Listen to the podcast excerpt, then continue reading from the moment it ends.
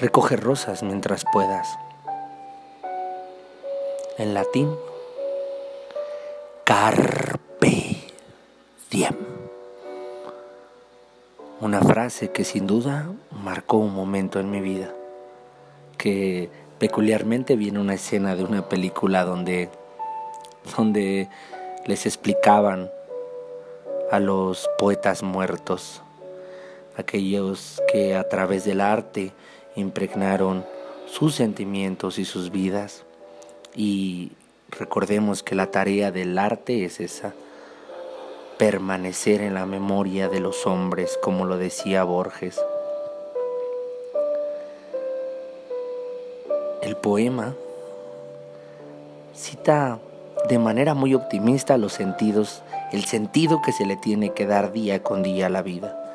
Pero a veces, a veces la vida nos da una sacudida y nos hace dudar si hay algún sentido, si vale la pena. ¿Para qué continuar si no lo tiene? La filosofía de lo absurdo. Y cuando la vida me puso de rodillas en el piso, al dar la vuelta y ver que ya no se podía más abajo, que ahora solo me quedaba ver hacia arriba,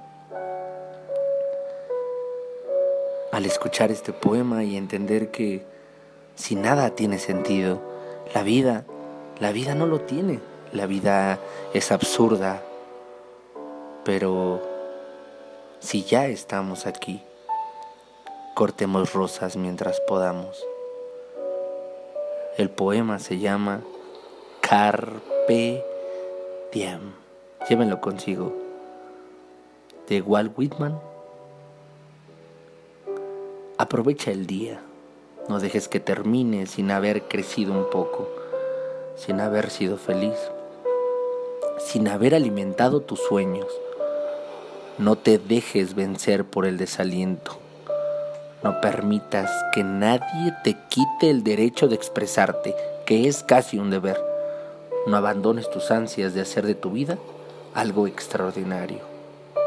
No dejes de creer que las palabras y la poesía sí pueden cambiar al mundo, porque pase lo que pase, nuestra esencia está intacta. Somos seres humanos llenos de pasión. La vida es desierto y es oasis. Nos derriba, nos lastima, nos convierte en protagonistas de nuestra propia historia. Aunque el viento sople en contra, la poderosa obra continúa. Y tú puedes aportar una estrofa. No dejes nunca de soñar, porque solo en sueños puede ser libre el hombre. No caigas en el peor de los errores, el silencio.